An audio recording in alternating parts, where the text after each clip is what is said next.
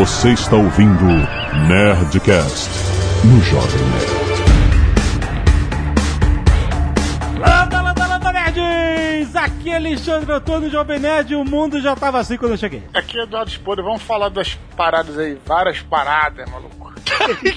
Que isso, cara? Aqui é o Tucano e o Brasil é um anão na diplomacia. Aqui é o JP e a diplomacia é uma parada que só de maluco que entende, cara. Aqui é o Zagal, hoje eu vou ser político. Muito bem, nerds! Estamos aqui pra discutir o mundo contemporâneo. Olha só que Nerdcast diferente. Acho que a gente nunca fez uma coisa tão... As paradas que estão rolando. As paradas que estão rolando, é isso? E deixar bem claro que aqui não tem especialistas e a gente vai falar um monte de besteira saído da nossa cabeça, né? Afinal, estamos na internet. A internet é isso. Vamos falar sobre a vida. Está a vida. Vamos falar sobre política mundial contemporânea depois do e-mail. Canelada.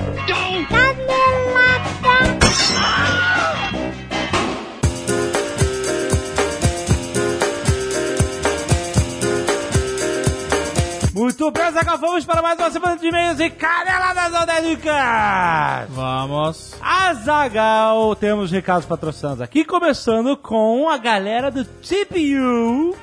Sabe o que é TPU? Tip, tipo de dica. Dica. Uma dica Pro você. U, que é U, uma brincadeira. Dica pra você. Dica pra você.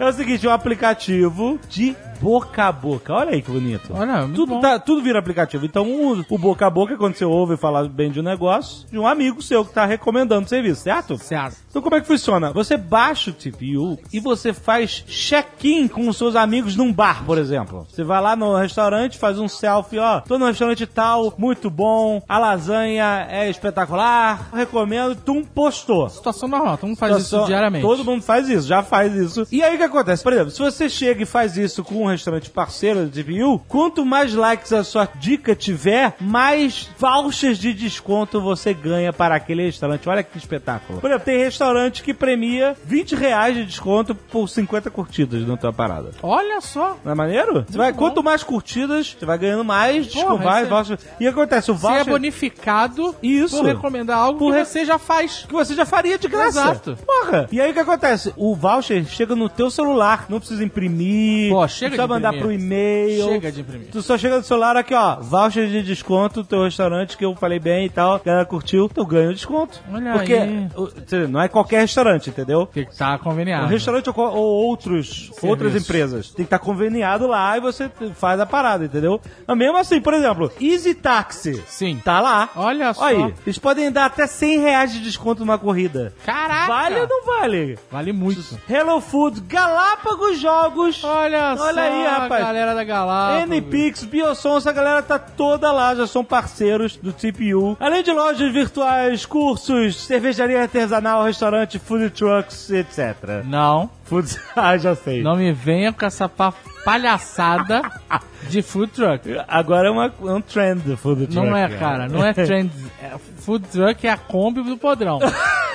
É, mas agora a gourmetização do podrão Não transformou isso em Não food aceito, truck. não aceito, não aceito. Já chega a terem se transformado o picolé em palheta. Ah, que já excelente. chega a transformarem o bolinho em cupcake.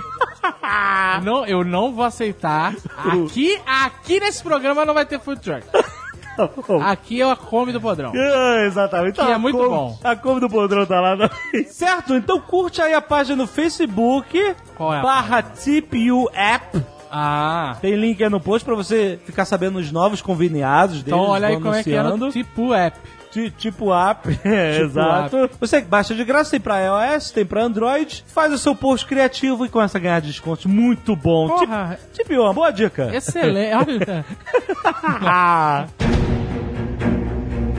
E Azagal, vamos falar de RPG. A Nerdcast de RPG tá chegando, hein? Sim. Dia 26 26 de dezembro. de dezembro. Passaremos o nascer de Natal editando, é isso? Não, eu espero que não. Eu tenho que achar meu mouse. Mas é isso. Está chegando, mouse. se A data prepare. tá marcada, botamos uma data, um deadline. Também é o último do ano. E eu acho muito maneiro estar fazendo esse anúncio aqui, porque nós vamos falar de Dragon Age Inquisition. E eu acho muito maneiro falar que foi anunciando um Dragon Age que a gente teve a, a- a vontade de fazer esse Nerdcast de RPG lá as crônicas de Gano. E agora estamos anunciando de novo Dragon Age Inquisition. Que jogo viciante, cara.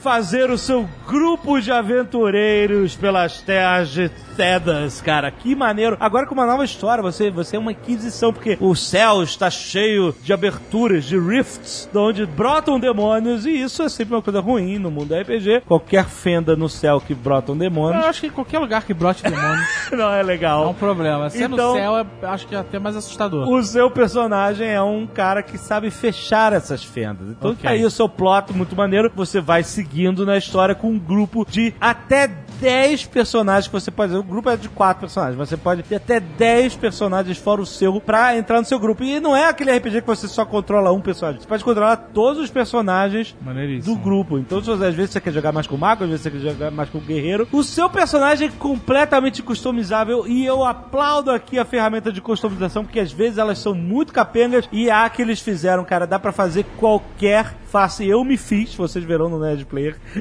eu fiz o Jovem Nerd Mago. Mas, cara, tem um tutorial aí na internet de você fazer a Daenerys, por exemplo. Fica igual a Caraca, Daenerys, cara. maneiríssimo. É muito Temos maneiro. que fazer. Temos que fazer. Fazer pra procurar, vamos procurar tutoriais.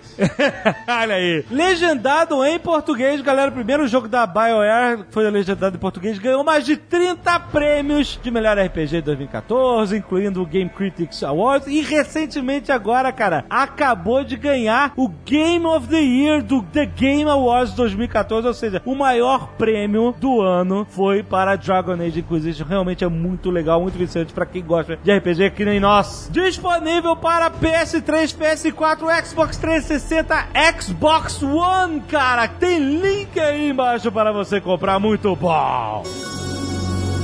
E a Zagal ainda muito feliz de poder dar esse recado patrocinado. Mais um livro da editora Aleph chegando aí, Olha, a cara. editora Aleph, nossa parceira. Parceiraça. Estava com um stand maneiríssimo na Comic Con Experience. Tava irado. Tava maneiríssimo. Com certeza. Cara, eu vou falar aqui de Eu Robô de Isaac Asimov. Cara. Olha aí o jovem, né? Cara, não, não, eu sério. Eu tô- Vai ter um nerdgasmo. Isso não tá no briefing, mas eu vou falar. Fala. Eu vou falar porque é verdade, de coração. Fala, abre o coração, jovem nerd. O livro Eu Robô foi o livro que me fez me apaixonar pela leitura. Olha só. Meu pai comprou quando eu tinha 12 anos, escreveu uma dedicatória e eu deixei o livro encostado por vários anos até que eu resolvi. "Hum, O livro, eu vou ler esse livro. Cara, eu me apaixonei pela leitura. Desde então, nunca, nunca mais estive sem um livro pra ler. Cara, Eu Robô é um marco na história da ficção científica. É um livro de vários contos do Isaac Asimov sobre a evolução dos robôs. Então começa com um robô bem Girino. não. robô girino. Começa com um robô doméstico, que se chama Robbie. E a história vai avançando, vários contos diferentes, até que no último conto há uma desconfiança de que o presidente mundial, alguma coisa assim, era uma figura de autoridade mundial, é um robô. Não sabem se é um robô ou não, há essa desconfiança. Caraca. É muito maneiro, cara. Todo o conceito do cérebro positrônico, as três leis da robótica são muito bem exploradas, que são influências até hoje, você viu? O Dara em Star Trek da nova Você tá falando de quem? Dara. Não. Data. Data. Data. O Data, que é o androide da nova geração do Star Trek, ele foi completamente tinha um cérebro positrônico totalmente inspirado em Asimov. Nem fala disso toda hora em Big Bang Theory. Lembrando, se você viu o Eu Robô no cinema com Will Smith, ele não tem nada a ver com esse livro. O Eu Robô é uma história, um roteiro que tem algumas menções a contos do livro original, mas ele não tem nada a ver com a história lá do Will Smith. Ele é- são contos completamente independentes que vão marcando essa evolução dos robôs. Além disso, a Aleph tem mais livros de Isaac Asimov do seu catálogo, entre eles os sete livros de fundação, olha aí. Ó. Foi eleito em 1966 a melhor série de ficção científica e fantasia de todos os tempos. Também tem O Fim da Eternidade, que é um clássico, Os Próprios Deuses, a série dos robôs composta por quatro volumes. Ou seja, livro pra caramba de Isaac Asimov. Sempre que alguém fala, eu queria ler ficção científica, por onde eu começo? Eu queria ler Asimov, por onde eu começo? Eu comecei por Eu Robô e foi foda. É um excelente gateway pra quem quer conhecer a ficção científica na literatura. Vale a pena, tem link no post. Muito feliz de falar de Eu Robô, eu recomendo.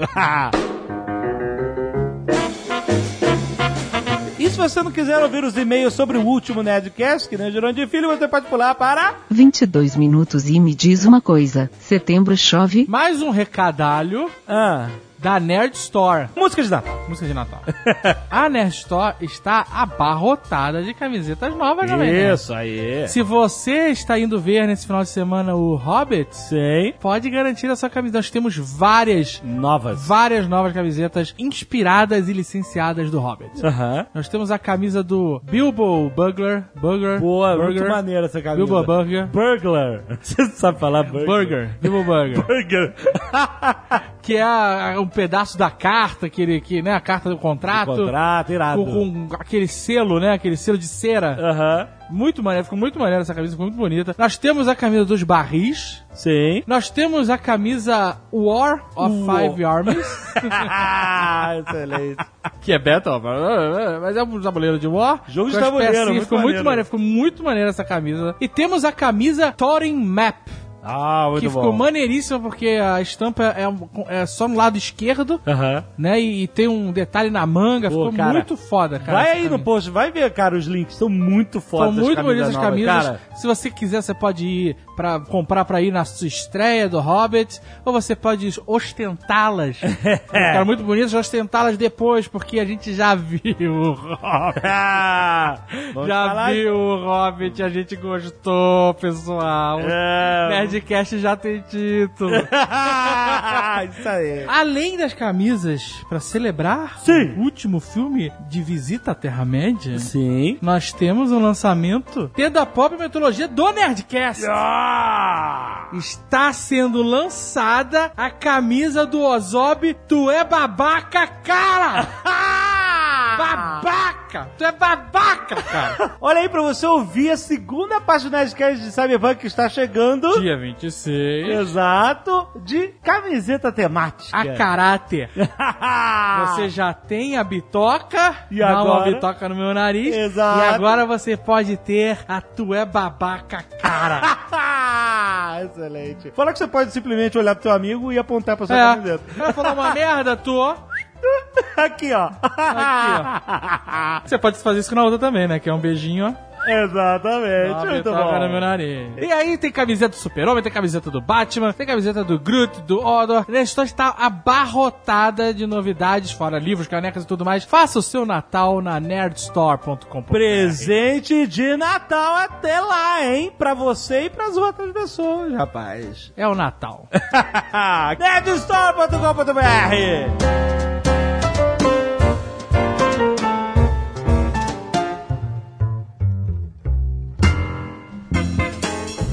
Quero agradecer aos 10 cacete de agulha que doaram sangue. Primeiro pedido de doação para Antônio Abel de Aguiar. Tem link aí no post para você se formar mais. Agradeço ao Bruno Idec, Bruno Moutinho, Silene Andrade, Emerson Rocha, Felipe Falks, Jonathan Mainardes, Camar Alves, Larissa Fuji, Leandro Melo, Mariana Ire, Luiz Fernando Santini, Felipe Diniz, Renan e Rian Souza, Thiago Volpate e Vinícius Schneider. Muito bom. Obrigado por doar sangue, galera, e salvar vidas. Temos também várias pessoas do Scalp Solidário doando camelos para quem precisa, para quem está se recuperando, para quem precisa de uma autoestima, uma ajuda no tapa na, na- na peruca. Vanessa Nunes, Gabriela Natasha Chimbida, Estela Carregalo, Elisa Takehara, Cristina M. Ogawa, Brenda Lima Batista e Milene Hernandes. Muito bom. Muito obrigado por ter doado suas Cabelos. madeixas para quem vai precisar. Valeu, galera. Muitas artes dos fãs. Eu quero agradecer vários Ozobs. Ozobs está voltando aí. Muita expectativa. Obrigado a todos os nerds que mandaram arte dos fãs essa semana. Tomás Pereira Machado, 21 anos, estudante de economia, Araraquara, São Paulo. Olá, nerds. Gostaria de acrescentar um jogo à discussão do Nerdcast 443 de FPS Games. Além de ser baseado no excelente livro de Tom Clancy, que foi minha porta de entrada para esse maravilhoso universo, o jogo foi desenvolvido pela Red Storm. É, trata-se de Rainbow Six. Ó. Eu considero até hoje um dos FPS mais táticos que existe. O jogo conta com uma fase de planejamento muito interessante, onde você analisa o mapa, monta as equipes, dá comandos, coordenadas para a ação que será feita, e depois é, a ação tem alguns elementos do GoldenEye também, que nem vocês bem comentaram, como precisar atrair o mínimo de atenção, usar armas silenciadas, temporadas, mas acompanhando outros agentes e comandando mais equipes. Ou seja, não é só você, você vai comandando a galera toda. O jogo é extremamente difícil, pois você morre com um tiro e os inimigos acertam quase 100% dos tiros. E se um agente morre na missão, ele está morto pelo resto da campanha. Pelo menos os seus agentes são tão preciosos quanto. O jogo não ficou tão conhecido assim, e na minha opinião, Fecal é bastante underrated, ou subestimado. Por quê? Foi lançado na mesma época de tantos outros FPS como Half-Life, Unreal Tournament, Quake 3, mas foi uma referência em FPS táticos. Muito bom, é verdade. Muito bom Rainbow Six e seus subsequentes. Leonardo Holtz. Hertz. Esse, essa trema em cima do outro tem alguma pronúncia diferenciada? Re, é assim, re. Re? Re. Holtz. Hertz. Hertz. Isso. Leonardo Holtz. Hertz. Holtz. É, a trema faz esse... ó, Enrola a língua. Holtz. 16 anos de estudante de ensino médio em Porto Alegre, Rio Grande do Sul. Quando ouvi o Nerdcast 443, percebi que vocês haviam citado o Angry German Kid. É, Afinal, Isso. o nome dele é Hertz. E estavam na dúvida se esse vídeo era fake ou não. Que vídeo é esse? Tu nunca viu, moleque alemão? Chutando Ah, o teclado. tá, tá.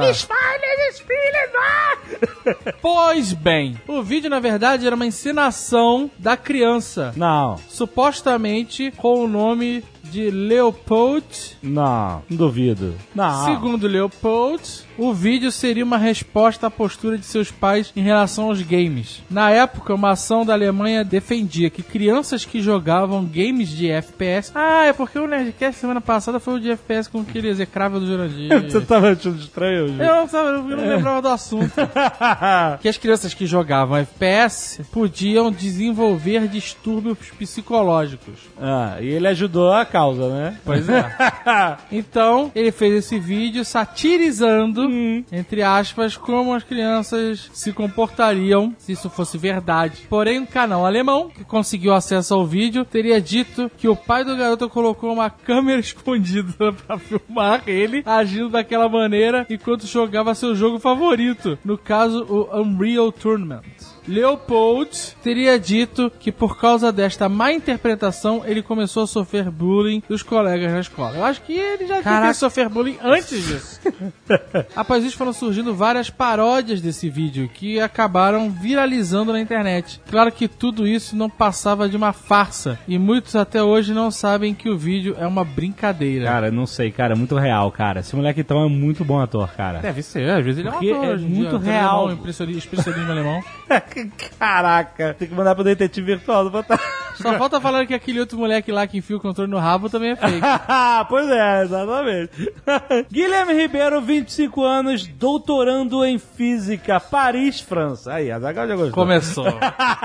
Começou. Apesar da ausência do nosso anão escrotizador preferido, tenho que dizer que esse episódio sobre FPS foi muito divertido e nostálgico. Na parte que vocês falam da ID Software, faltou também mencionar outras duas franquias sensacionais, Heretic e Exen. Ambos jogos utilizavam a mesma engine de Doom, entretanto eram ambientados num mundo medieval místico extremamente badass. Hexen possuía o diferencial de possuir mundos conectados, ao invés de fases sucessivas, onde tínhamos que encontrar chaves para abrir as portas e prosseguir para o nível seguinte. Faltou também dizer que Doom teve a versão para o Super Nintendo com cartucho vermelho foda. O moleque que possuía o cartucho era respeitado pelos outros, menos pelo babaca que ostentava um cartucho preto de Killer Instinct. Um grande abraço para vocês e toda a equipe de colaboradores do Jovem Nerd, menos o Jurandir. Muito bom. Vocês não sabem quanto o Nerdcast tem sido importante nessa jornada de expatriado, cara fora. O pessoal que mora fora fica com saudade de falar com alguém em português, ouvir. Eu vou dar é uma bem legal. dica pra essas pessoas. Por que vocês não falam com as pessoas do país que vocês estão? É, Não, mas. Fale com franceses. Não, mas eles querem também a língua materna, entendeu? Que isso? Desapega! Muitas vezes, quando eu estou só, uma piada ou uma escrotizada proferida em algum episódio faz uma grande diferença em meu dia. Olha aí. Legal, legal. OBS chupa meu e-mail, Jurandir. Muito bom. Mãe de Na Topic. Ih, rapaz. Leandro Sanches da Silva, 29 anos, engenheiro mecânico. Santo André, São Paulo. Quero ver. Num dia de trabalho sem muita inspiração, resolvi ouvir algum papo maluco no Nerdcast distante. Hum, Por que não ouvir o Nerdcast 13, Google? sobre Google, nossa, velho. 13 é, caraca, cara, você tá maluco. Eu acho que a gente deveria realmente tirar alguns Nerdcasts lá. ah, é o arquivo histórico, Acho- cara. Cara, mas a história ela, tem- ela pode ser manipulada. A gente podia fazer novos, remaster. Remaster, exato, né? A gente podia começar a virar o Jorge Lucas Jorge do podcast. exato. Botar mais risadas. exato. Sei lá. Bem, ele continua aqui. Talvez pudesse ouvir alguma previsão do futuro? Ele se pergunta. Comecei lendo como não pergunta e terminei como pergunta. Porque É, em português eles não. Eu, eu- eu acho isso inteligente do espanhol. O que? De teu ponto no é, início, exato. pra é, baixo. quando é exclamação. porque Você já sabe. Já sabe que Pô, é inteligente. É, ok. Algo que parecia loucura na época e que hoje é realidade. Olha aí. Pra minha surpresa, o Azagal já começa fazendo suas previsões durante a leitura de e-mails. Meu Deus. Ao ler a pergunta de um ouvinte que gostaria de saber quando iriam fazer um Nerdcast sobre Star Wars. e o Azagal responde que está esperando filmar o episódio 7 e o Hobbit. Caraca, que excelente, cara. Caraca, bota 2000. aí, Léo, bota aí. Eu sou o Gustavo e queria pedir um Netcast sobre Star Wars e sobre o Senhor dos Anéis. Não fomos fazer nenhum Nerdcast sobre Star Wars e tampouco o Senhor dos Anéis. Que isso? Claro que vamos, pô. nós vamos fazer, mas esses Netcasts são especiais, nós estamos esperando ah, oportunidades melhores. Então vamos esperar. Eu dei, dou- dei a sugestão pra gente esperar o sétimo filme. o episódio 7, né? Exatamente. Pode ser, a gente quando vier o episódio 7, a gente começa a E voltar. quando filmarem o Hobbit, a gente faz sobre o. é verdade.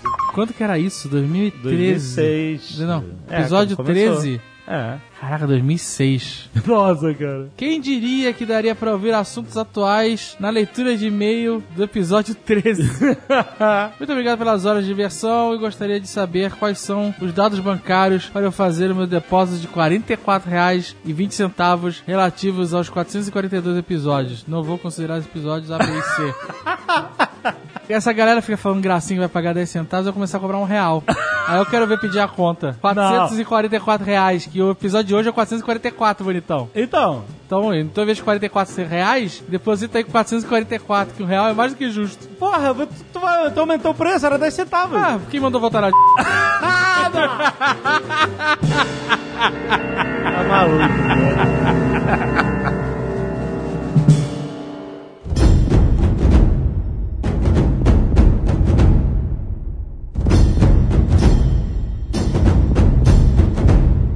Eu quero entender a Ucrânia. O que está acontecendo de fato na, na Ucrânia e por quê? Por quê? Por que, que o cara quer brigar com O mundo é assim. mundo? Eu eu posso dar uma resposta que eu posso te dar. Esse é o mundo. É a ganância. É verdade. É grana? Passa gasoduto lá, essas coisas? que abastece a Europa toda, basicamente. Ah! Essa que é a parada. E aí, quem é que vai lucrar com o gás é a grande questão do negócio. Então, o que eu sei é que a Europa não pode brigar muito foda com a Rússia, Uhum. porque o, a Rússia chega e fecha a torneira do gás. Quem manda em bater Exatamente! Quem... Titia! Quem comanda bater tal. Tá dizendo então que o Putin é a titia... Não, não. Ah, ele é o Master Blaster. Ele é o Master Blaster. É. Quanto tempo eu não escuto isso? Master Blaster, cara. Então eles não podem, né, cortar relações totalmente porque o, o gás dos caras vem da Rússia. Não. A situação chegou num ponto assim tão crítico que a Angela Merkel deu uma declaração falando que a Alemanha teria que, e quando ela fala Alemanha, ela diz União Europeia, né? Sim. que a Alemanha teria que rever os seus conceitos e pensar como quer entrar pra história e que o preço seria pagar mais caro por um gás vindo de outro lugar. Eu acho que não só gás, cara. Eu acho que essa galera tem que começar é, a investir de verdade em tecnologias diferentes de, ener- eh, de energia, cara. Não vai. Toda a, a merda mundial vem da questão energética, cara. Não é possível que a ganância dessas pessoas seja tão grande, cara, que evite se, se achar uma solução barata, não, não, não barata, mas uma, uma, uma solução viável economicamente para a questão energética. Porque enquanto esses caras estiverem mamando na indústria de, de óleo e gás, a gente vai ver essa merda. Financiamento financiamento de, de terroristas, financiamento de toda a violência que a gente tem pelo mundo. né? Vem cá, mas a Angela Merkel não foi a primeira a dizer quando teve lá o tsunami de Fukushima e deu merda na usina nuclear lá, vazamento. Ela não foi uma das primeiras na Europa a dizer, ó, energia nuclear, perigoso, vamos parar com essa porra, vamos desligar Pois aqui. é, a gente nunca sabe qual é o interesse real das pessoas que estão nos poderes, quem, É. quais grupos eles estão defendendo, né? Essa que é a minha. A energia nuclear nem é tão perigosa assim, mas quando você faz uma, uma usina nuclear na beira do oceano, num lugar que tem terremoto e tsunami. né? Não, porque eu ouvi durante muitos anos nego reclamando de Angra, falando que o, lugar onde foi escolhido pra construir Angra, que era uma merda, que não é bom ter uma usina nuclear na beira d'água. Eu nem sei se Uma isso usina é. nuclear de segunda mão. Vamos, né? Falar direito, né, cara? Seminova, seminova. Todas as usinas nucleares, eu vou falar todas, mas não, é, não deve ser todas, mas todas as usinas nucleares no mundo hoje são já de segunda mão. Não tem grandes investimentos de nuclear mais. Aqui nos Estados Unidos está tudo baldeado, cara. Ninguém faz investimento em novas usinas aqui, em nova tecnologia, cara. Tá tudo antigo. Ô JP, onde é que tem a usina nuclear aí? Em Jacksonville, aí perto de Orlando? Não, Springfield. tem uma em Orlando. Tem uma aí em Orlando. Quando você sai do aeroporto e você desce a estrada pra vir aqui pra Itajaí, você passa por uma, cara. Caraca, sério? Tem até a orelhinha do Mickey, né? É, do lado do Kentucky Fried A orelhinha do Mickey? E veja, Não, e, mas é bem pertinho. e veja que, que isso tudo porque não existe mais a usina nuclear de Chernobyl, né? Que é na Ucrânia. É, é, a parada da nuclear é que ah, ficou muito no subconsciente das pessoas, né? Que nuclear é o medo, né? É, o medo da energia nuclear é porque tá muito atrelado à Guerra Fria. Exatamente. E aí gera aquele sentimento de, de medo, de plantão da Globo, aquela porra toda. É. E aí o que acontece? Quando você tem um acidente nuclear, É. esteticamente é muito desagradável. O impacto na cabeça das pessoas é muito É, grande. esteticamente, a pessoa fica imaginando em, em mutante, sabe, abre sua mente. Peixe com três olhos. É, sei lá, É. criança que nasce fudida, sem olho, sem orelhas. E aí, quando você morre só por causa de guerra e terrorismo, é mais limpo esteticamente. É verdade. Porque ninguém vê, não tem consequência a longo prazo, entendeu? A morte acontece e acabou. A massa não, não liga o terrorismo diretamente à indústria do petróleo, né? É. A China tá fazendo um investimento interessante em energia solar pra baratear o negócio todo. Vamos ver se vão conseguir evoluir. Outro dia eu tava lendo uma reportagem sobre esse negócio de energia solar e o Brasil vai começar a investir nisso e tal. E eles têm plano pra 2017 produzir. Eu não lembro os números, né? Mas até 2017 produzir, vamos lá, X kilowatts. Ah. E a China produz X kilowatts em uma semana. De energia solar? De energia solar, é. Não, eles estão A China tá fazendo um investimento sério em, em energia solar. é, eles estão muito à frente. Parece que eles descobriram lá uma, uma tecnologia pra baratear o, o- o processo. É porque o caro é a bateria, né? Da, da energia O Japão, o Parece Japão que podia fazer isso, né? O Japão que podia fazer isso, ia se dar bem. né? Também, todos eles, cara. Mas é, é aquilo que é porque a terra do sol nascente, Dudu? É, finalmente. Alguém sacou a piada.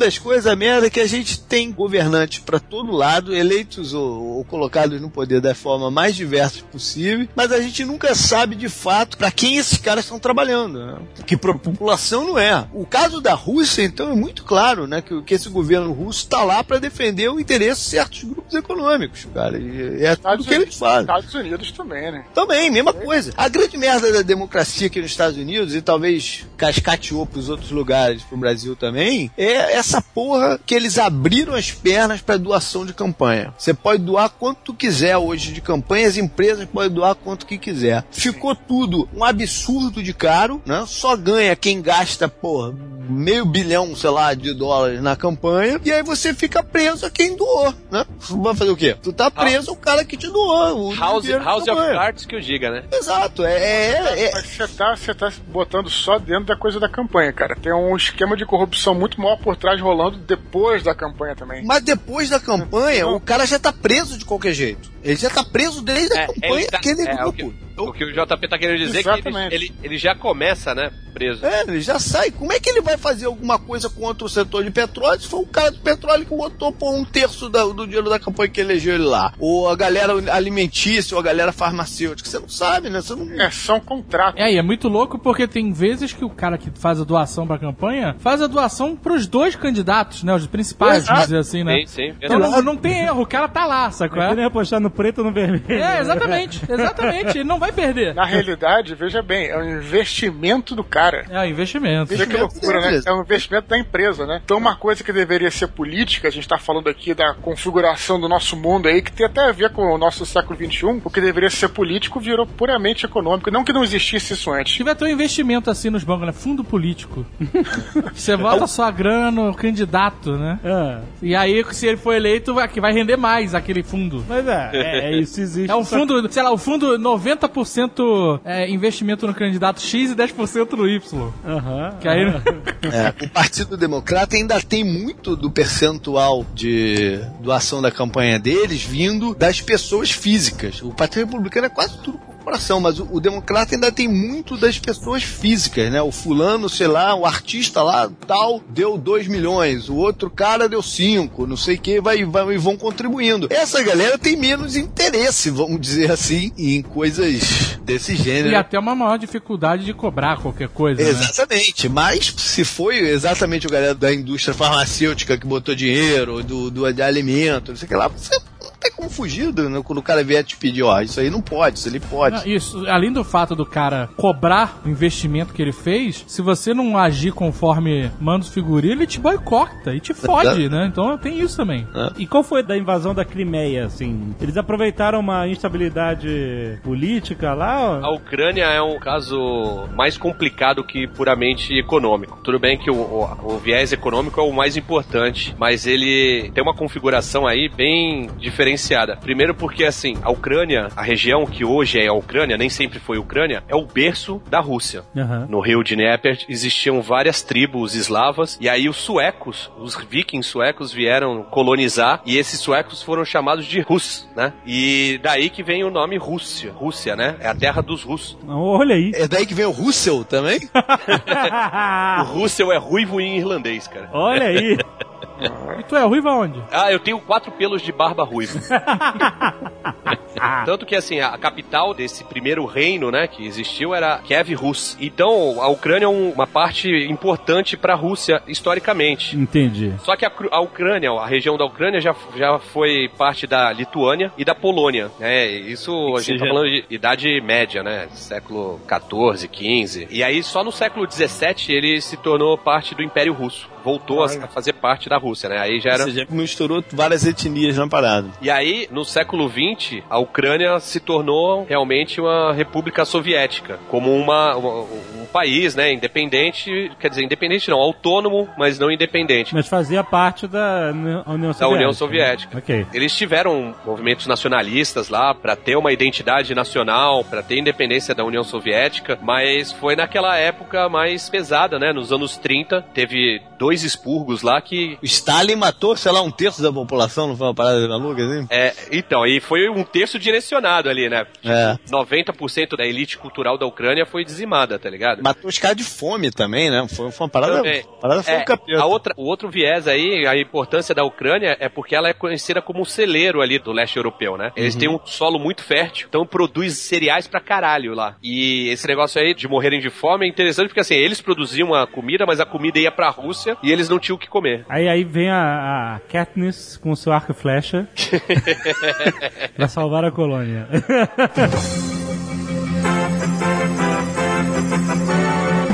Mas depois da queda da União Soviética, com o fim da Guerra Fria, é, aí, aí eles viraram Ucrânia independente novamente. É isso. Sim, mas antes disso tem uma parada. A gente viu que o primeiro lugar que deu merda na Ucrânia foi a Crimeia, né? Sim, que é aquela península rabicó ali embaixo. Exato. Isso, o Mar Negro. Península É um Rabicó. rabicózinho da Ucrânia. Ah, vocês lembram que teve uma guerra da Crimeia, né? Sim. Me lembra o Conan isso. Que pariu. Caraca. Essa guerra da Crimeia, os russos travaram uma guerra primeiro contra o Império Otomano, depois as potências europeias entraram a favor do Império Otomano. E a desculpa para a Rússia tentar invadir a Crimeia era proteger os cidadãos russos que moravam na Crimeia e estavam sob domínio do Império Otomano, né? Porque eles eram cristãos ortodoxos, tal, não sei o quê, e os otomanos eram muçulmanos, islamitas, tal, não sei o quê. Aham. E aí tem um, um fato que em 1954 o Khrushchev, Nikita Khrushchev, que era ucraniano, passou a Crimeia da Rússia para a Ucrânia. Era a comemoração de 300 anos da integração da Ucrânia no Império Russo. E aí era para ser tipo uma integração simbólica. Sim. Dizem as más línguas que ele tava loucão de Stolichnaya e resolveu em cima da hora essa parada É. e que ninguém quis contestar o cara. Mas até o, o Gorbachev, que é um cara mais moderado e tal, fala que foi um erro histórico ter passado a Crimeia pra Ucrânia. Isso foi quando? Isso foi década de 50, é isso? Isso, 54. Khrushchev, né? E aí ficou essa pinimba de, oh, o negócio era nosso e passou pra vocês e a, a maior parte da população era de etnia russa, mas, né? Acho que mais da metade é russo, aí tem tártaro e tem ucraniano. E tem um. um, um tem no meu dente também. Nossa, não, não, caralho. Foi ruim e Muito foi anti-higiênica. Pô, ainda bem que o Tucano não inseriu os cossacos nessa daí. Tem uma parada que é assim, a Crimeia sempre foi um lugar estratégico pra você dominar o, o Mar Negro, né?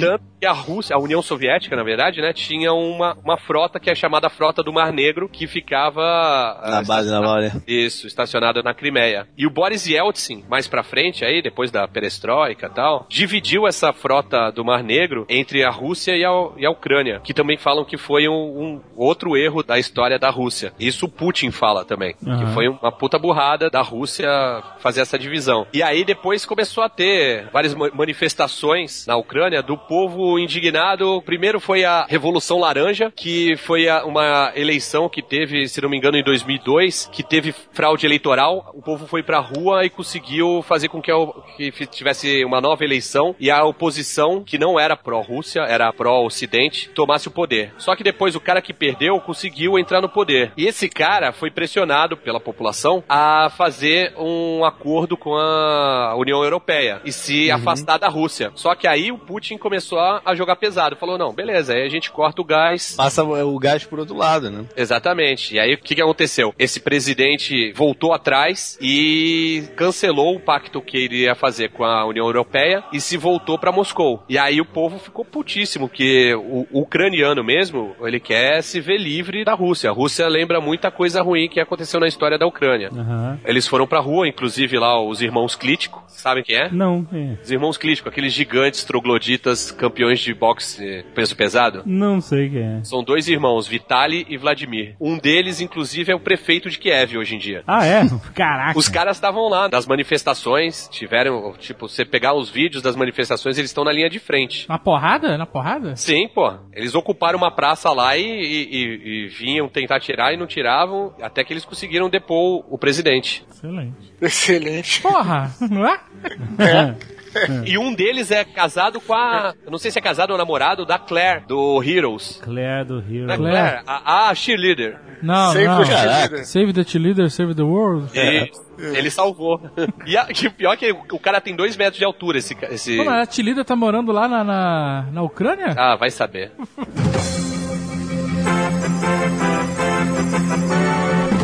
Mas aí então teve a história do referendo. A galera lá da Crimeia votou é, em um referendo manifestando o desejo de se voltar a ser incorporada à Rússia. Isso. E aí 86% da população foi pró virar russa. Eu lembro que começou a ter um monte de protesto, e aí a Rússia começou a mandar a galera pra ajudar, e os caras tinham uniforme de exército, mas não tinham nenhuma identificação de que eles eram um exército russo, né? E a Rússia não falava nada, ô, não sei de nada, tem uma galera aí militar altamente equipada, sem nenhum badge de nada, e eles falam russo.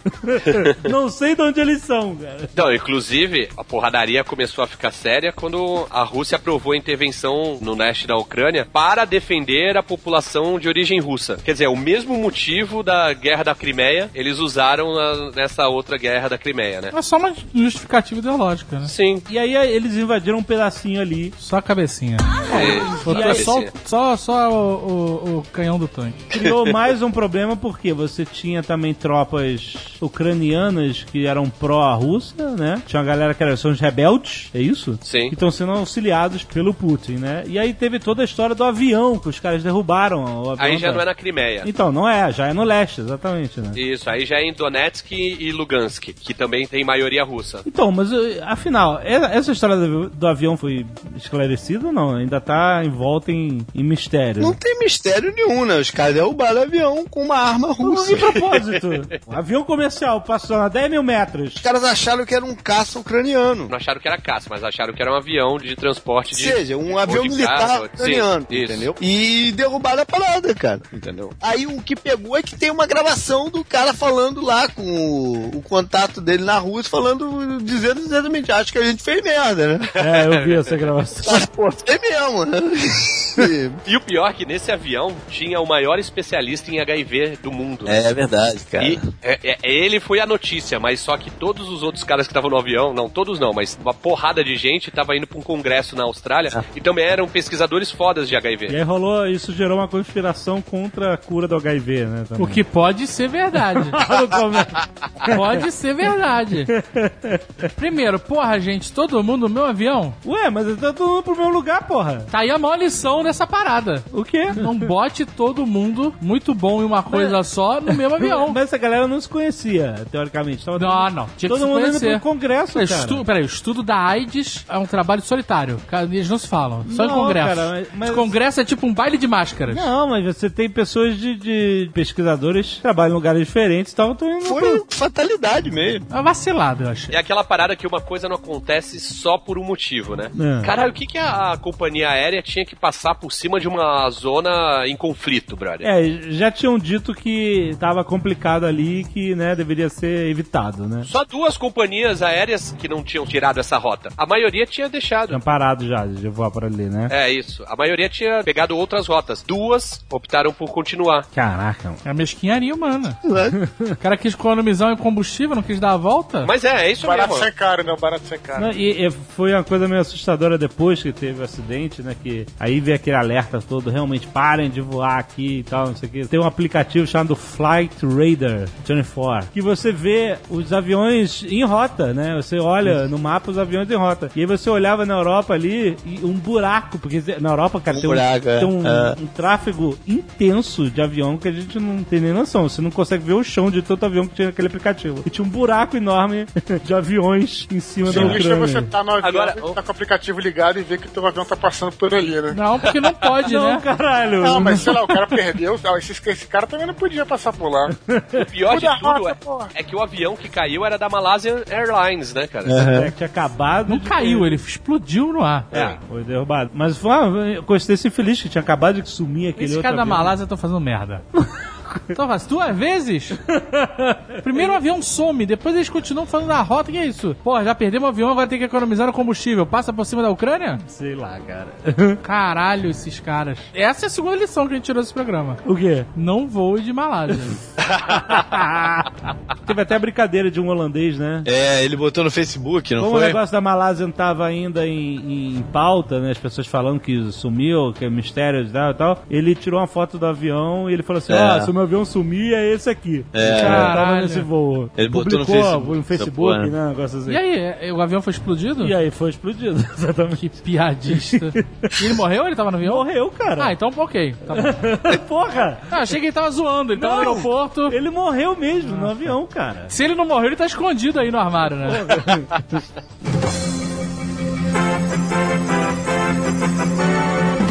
Quando levantou aí no começo a questão do nacionalismo da Ucrânia e tal, dessa coisa, e essa questão étnica, né, que não só racial, mas étnica, ela é muito forte nessa região dos Balcãs, cara, em outros lugares aqui a gente mora no Brasil, isso é uma coisa que o Brasil é privilegiado pra caralho, assim. Eu sei que a gente tem racismo, a gente tem tudo isso, mas assim, é muito diferente do que é lá fora, cara. É, Você vai nos Estados Unidos, por exemplo, a galera não se mistura, vive em guetos. Só pra dar um exemplo e dizer que essa questão da Ucrânia, por exemplo, na- nos Balcãs, na Guerra da Bósnia, por exemplo, também teve essa questão econômica, mas usaram-se muito porque tinha bósnios lá que eram é, islâmicos. Então, quando o Milosevic entrou lá e, cara, entrava, o cara era vizinho de porta. Os caras eram cristãos, os outros são muçulmanos. Instalou um gatilho de ódio, os caras chegavam, abriam uma porta, matavam um cara, cortavam a cabeça. Então, essa coisa que a gente aqui no Brasil fala, ah, mas não é nada, não é nada, é seríssimo e é usado muito como um dos fatores que começam essas confusões todas e esses conflitos e tudo mais. A gente não tem muita noção aqui do que, que é isso, cara. Apesar de Sabe que. que seria, sabe que seria um paralelo se no Brasil a comunidade japonesa resolvesse declarar que parte do interior de São Paulo agora é, é um país independente aqui nosso, entendeu? Ou o pessoal Exato. do sul do Brasil, né, também.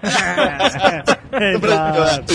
Alguma coisa assim. Já tem um histórico, é, exato. Pois é, alguma, alguma parada assim, né? Que é o que aconteceu nos Balcãs. É mais ou menos o que eles tentam fazer no norte da Espanha ali, né? É, acho que foi um pouco diferente, né? Não, mas mesmo no, dos Balcãs, porque aqui nós somos um país jovem, né? 500 anos aí. Mudou pouco a, a configuração do país, Sim. né? A gente nunca teve aqui vários países com etnias diferentes. O que a gente vê na Espanha, por exemplo, o povo basco, Um são É de povo. gente, né? mas é o povo considerado o, o- o primeiro povo da Europa. Sim. Já o Vasco é o segundo, né? Já o Vasco é o segundo.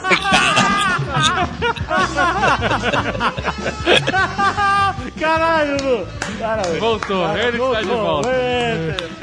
Agora, coitado, vamos falar mal pra caramba de mim. corta, corta essa, corta essa. É. Bem-vindo, bem-vindo.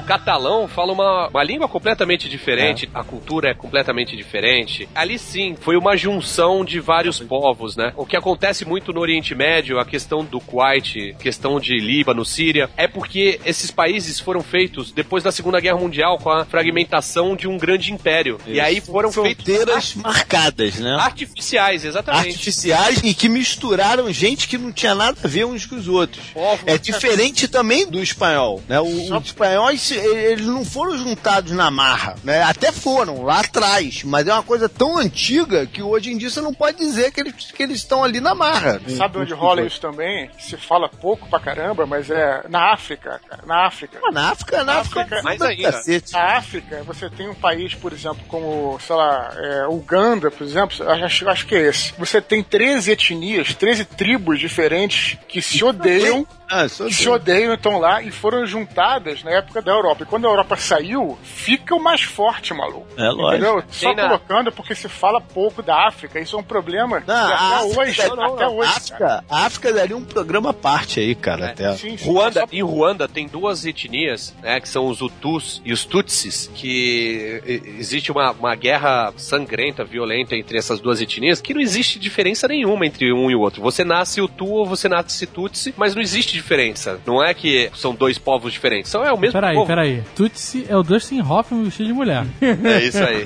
Como não existe diferença?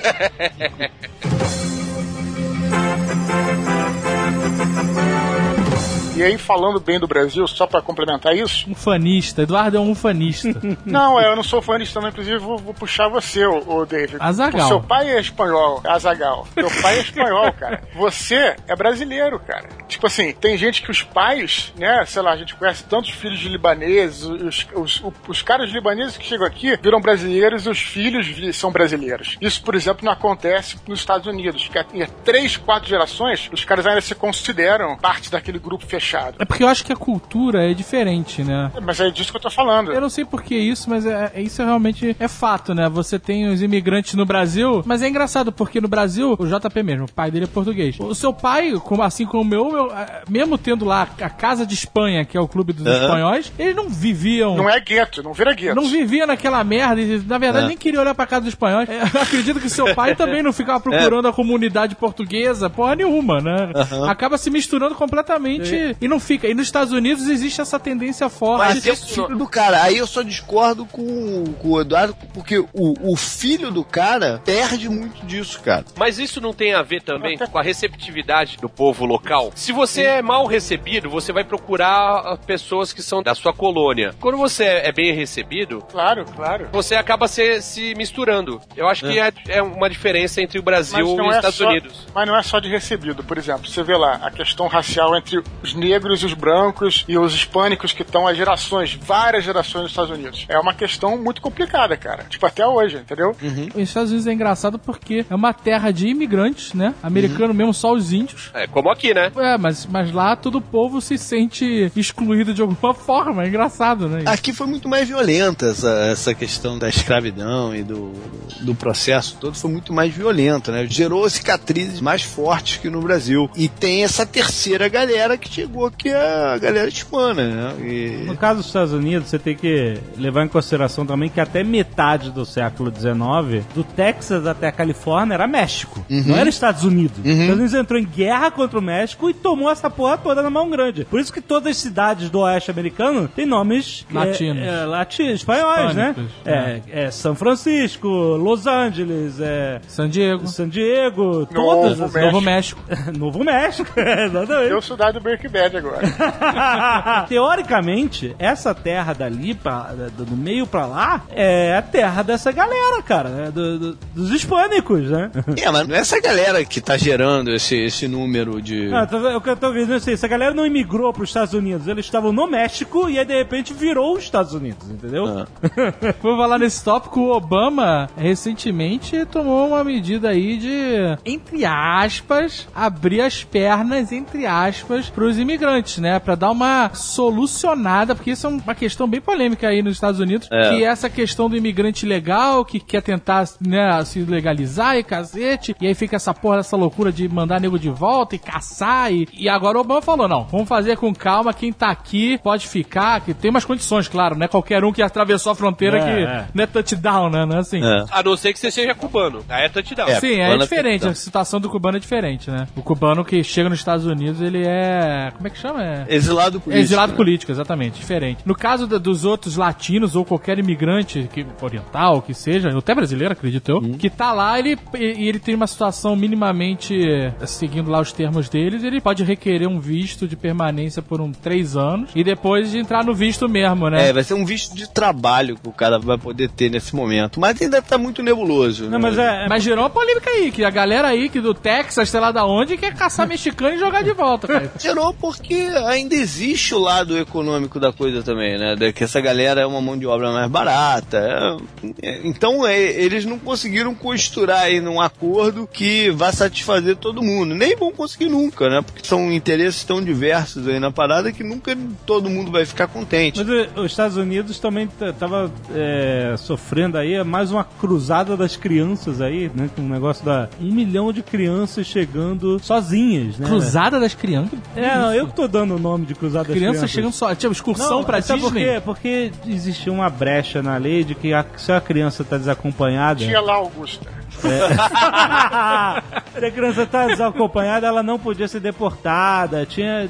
Não, não tinha um negócio assim, JP? Tem, e aí nego, começou um esquema de mandar a criança sozinha pra cá. é- Mandaram é. muita, muita criança, cara. Não, é sério, muita criança mesmo. Eu quero atravessar a fronteira com o caminhão e saía correndo. criança, corre! Corre, criançada. E aí os caras pegavam as crianças Não e, tinha o que fazer. e não tinha o que fazer, entendeu? Assim, não tinha, É. não tinha, E não tinha pe- como deportar. Assim, os coiotes vendiam a história para as pessoas que são humildes, que não têm educação. O que aconteceu? Isso começou a gerar um gasto absurdo, porque eles tinham que ficar Cuidar com a criançada é, durante um tempão. E devia que cuidar daquele jeito, né? E aí eles estão tentando resolver a situação, porque os coiotes do outro lado vendiam, ah não, seu filho vai entrar, eles não vão poder conseguir. devia ter catapulta de criança ali na fronteira, sério. horror. Sério, esses caras bota no colchão enrolado e manda, maluco.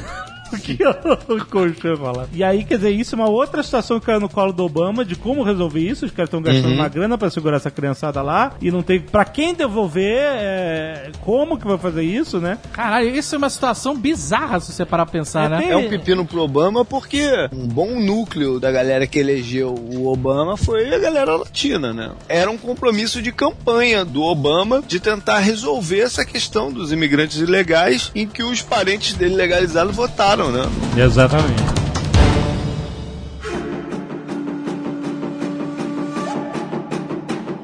Sabe uma parada que eu quero levantar aqui, já que a gente tá falando de criança, dessa parada toda? Ah. A China. A China é esses países que são as fábricas do mundo, sacou? é? Bangladesh, É. Índia, etc. Que aí, volta e meia, agora tem esses escândalos de Facebook, que nego abre o brinquedinho da criança, ou abre a caixa do iPhone, sei lá, e aí tem lá um recado, sou um escravo, me Sou ajude, escravo, é help, não sei o que lá. Sim. E aí nego bota no Facebook, faz uma petição no Avaz, qualquer porra assim, É. e o mundo todo fica indignado, mas nada acontece no É. final, porque economicamente nenhum país ocidental, oriental, o que seja, quer arranjar briga com a mão de obra e as fábricas do mundo, né, cara? É porque o cara não quer pagar 2 mil dólares no iPhone, ele quer pagar 300 dólares, né? Então o, o cara tem pena lá da criança, mas também não quer pagar 2 mil dólares no iPhone, né? Pra ser produzido É. aqui nos Estados Unidos. É, é muita hipocrisia essa parada. Então, mas o, o que, que a gente deve se sentir culpado por comprar um, um smartphone ou qualquer coisa pra Eu pago o iPhone no preço cheio. Eu me sinto menos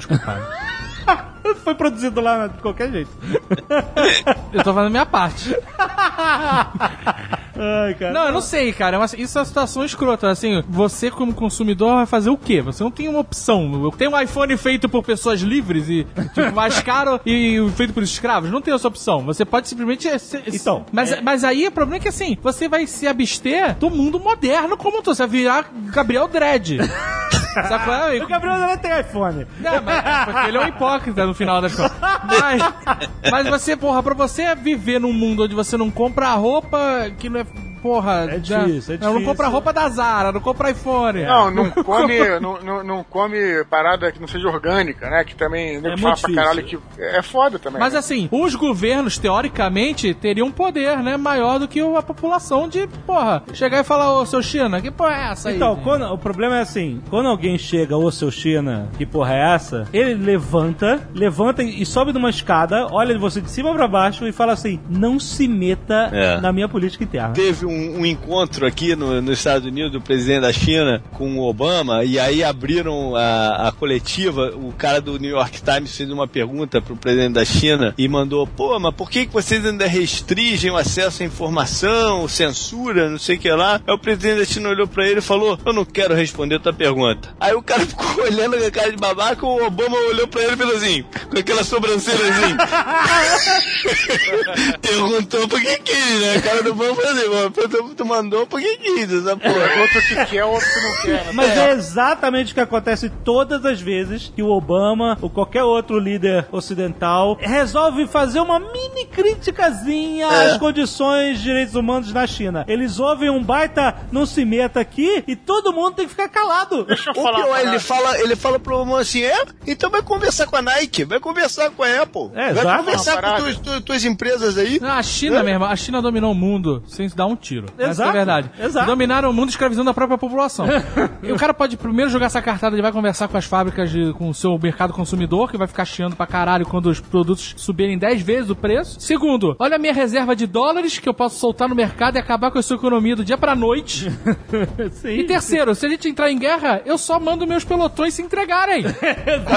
Exatamente. Ou eu mando um navio de crianças chinesas China- pra Nova York. Exatamente. Pra você tomar conta. A Porra. China é o grande Master Blaster do mundo e é ela que comanda Bartertown. E olha só, o que acontece? Existe o ensaios, ensaios de exigências de condições de trabalho melhores na China, etc. Isso- rola lá internamente. É óbvio que é muito pequeno porque é um estado gigante, totalitário, aquela coisa. Então, quando isso começou a acontecer, você sabe o que, que essas mega fábricas, não só chinesas, as de Taiwan e etc., de Bangladesh, começaram a fazer? Começaram a comprar lotes e lotes de terras e acres e acres de terras na África. Exatamente. Isso. Porque no momento em que qualquer condição de trabalho na China, Bangladesh, Taiwan, quer dizer, seja melhorada para os seus trabalhadores eh, semi-escravos, né, se eles tiverem direitos como eh, muitos dos nossos trabalhadores aqui têm, os caras fecham tudo e migram tudo pra África, onde não tem porra nenhuma de É direito terra de nenhum. Malboro, né? Que é terra de ninguém praticamente. O cara faz aquele programa, mega mudança.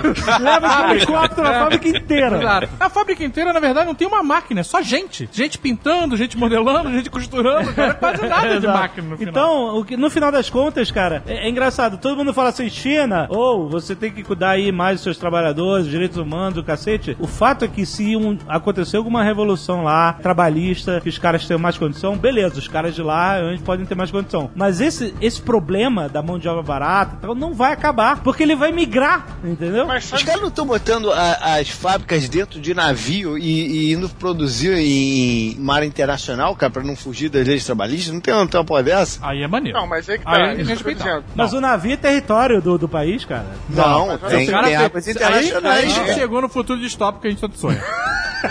Existem navios fábricas chineses em águas internacionais. Horror, cara! Cidades caralho. e dos. Caraca, aí a gente chegou lá. Que, que futuro merda distópico.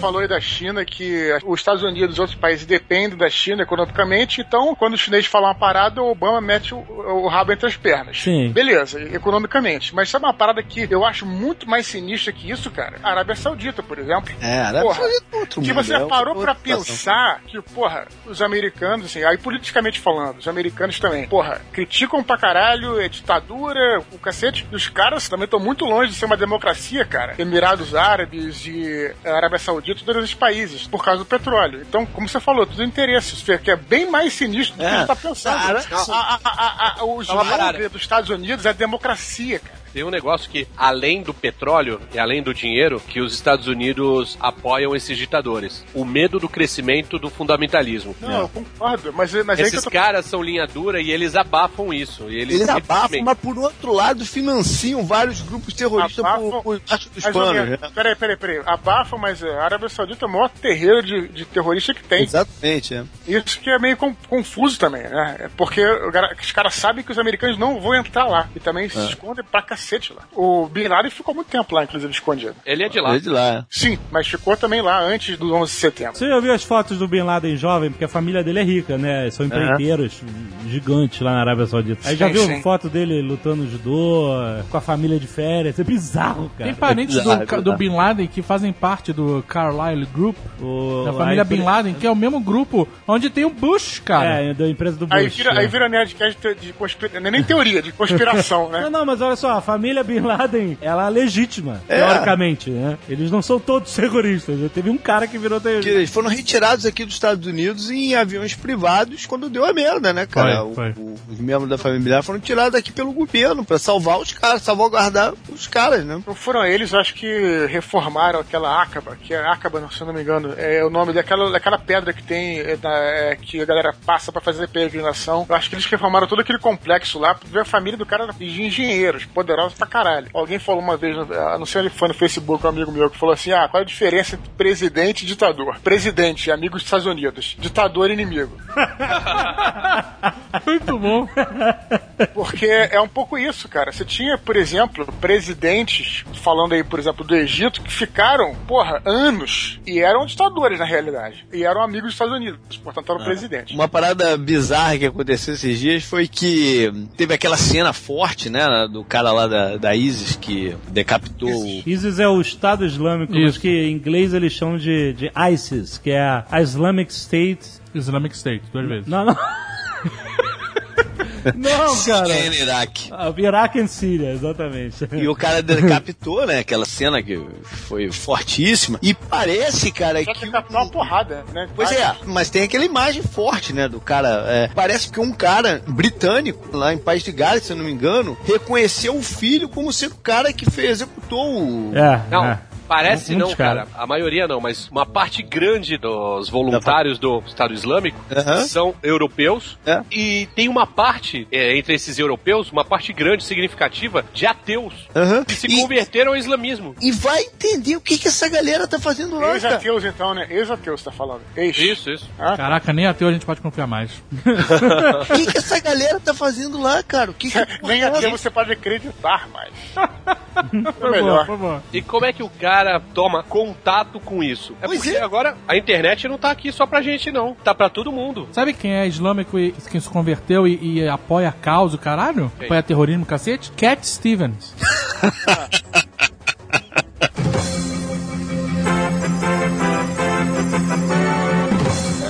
colocar também que esses são radicais, né, cara? E são, representam uma esmagadora minoria é, dos islâmicos, que eu sei que É, eu tô mas o problema aqui, é que eles são radicais, são uma esmagadora minoria, mas e que. fazem um barulho. Fazem barulho, não. Se fosse só troll de internet, foda-se. Mas os caras estão aí, cara, tomando o Iraque, cortando cabeça de neguinho, tá mó merda. Não é, não é uma minoria de, de troll de comentário de YouTube, porra. É muito pior, né? Eu concordo com você, só tô falando porque, assim, assim todo mundo. Negócio que todo islâmico é assim, né, cara? Então por isso que é importante a gente sempre colocar isso. Afastar esse tipo de polêmica, entendeu? É isso que eu tô dizendo. Não, nem todo islâmico é assim, nem todo evangélico é Exato. como é pintado, Mas nem é todo padre é pedófilo. Mas, né? Mas por que, que tem muito mais islâmico assim do que o maluco Porque tem muito católico mais sai, cortando cabeça da galera? Veja só, a nossa atual situação, a gente sabe que a situação não vai mudar muito. Então a gente só tem que escolher quem a gente quer que domine a gente. Aham. Né? Eu prefiro hoje em dia os Estados Unidos imperialista, cara, porque eu prefiro Porra. Né, eu prefiro calça jeans, rock and roll, né? Prefiro Hollywood. É o sucesso, né? Só os velhos entenderão. Só os velhos. Agora, é, você tem um- uma causa legítima. Cara de tensão do Jovem Nerd, que a gente tá passando na fronteira da polêmica. é impagável. Você tem uma causa legítima no Oriente Médio de lutar contra o imperialismo estrangeiro. Mas o Islã é uma, uma religião que não é que é imperialista, mas eles têm a missão de. Expansionista. Expansionista. Eles têm a missão de levar a palavra de Alá pro maior número de pessoas É possível. verdade, é, isso é verdade. E aí o cara entende que é seja como for, entendeu? Goela abaixo, esse que é o problema. E isso já aconteceu, por exemplo, com o cristianismo, que também foi expansionista. Não, ainda é. Mas não é tanto, eu né? fui abordado no estacionamento do supermercado querendo me levar pra uma igreja tal.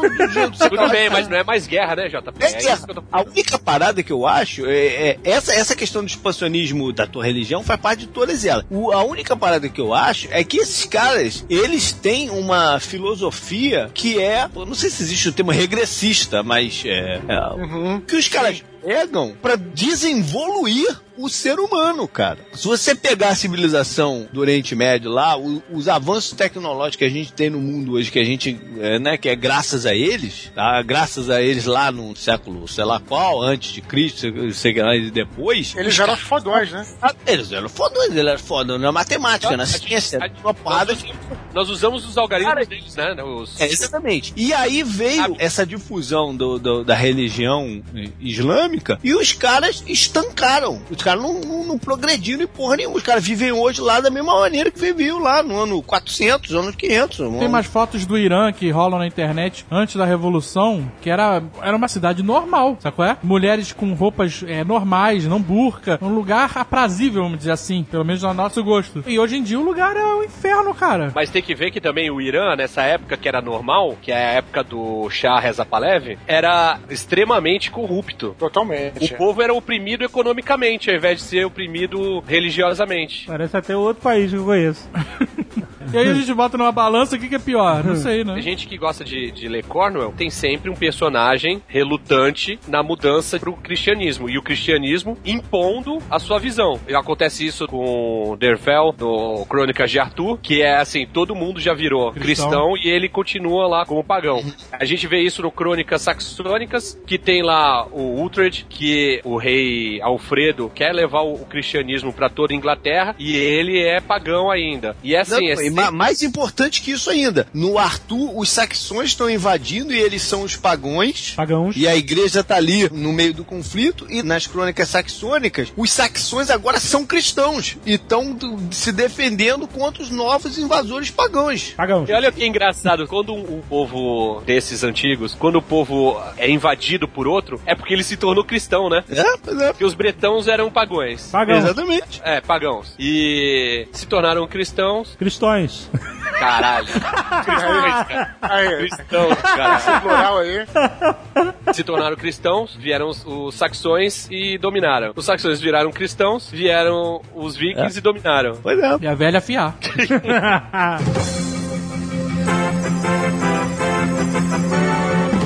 apesar de você ver muito esse fundamentalismo islâmico, eu ainda acho que o Islã, pelo menos quando eu vejo as pessoas falando do, do verdadeiro islamismo, elas todas se separam muito desses caras que falam que são, porque como não existe instituição islâmica como existe, por exemplo, na Igreja Católica, uma instituição com um, um líder, etc. Eles não, eles não têm nenhuma instituição, então eles cada um tem a sua vertente. Como tem vertente, né? Como tem, né? É, e É, mas isso tem também na igreja evangélica, por exemplo. É, Sim, mas então, e- A gente chama cristão e pensa em católico, não é, né? É, é, sim, cristão sim, sim. são todos os. É, mas eu, eu usei os católicos porque eles têm essa instituição da Igreja Católica. E, e o Islã não tem instituição. Então cada um vai criar a sua vertente com as suas interpretações do, do Corão, etc. E eu vejo muitos falando que esses caras são bandidos que se aproveitam É, o cara fé que corta a islâmica cabeça e... da outra pessoa é bandido, né, cara? Não Ah, depende, disso, né? depende. Aqui no Brasil não é considerado, porque quando os Estados Unidos começou a a bombardear o Estado Islâmico, a nossa presidente chegou e falou que não é assim que se resolve um problema, é com diálogo. É. Agora, vai ter diálogo com um cara que corta a cabeça de um cara, faz um filme e bota no YouTube. Não, não, assim, eu acho que seria o absurdo máximo se ele monetizasse. Aí seria-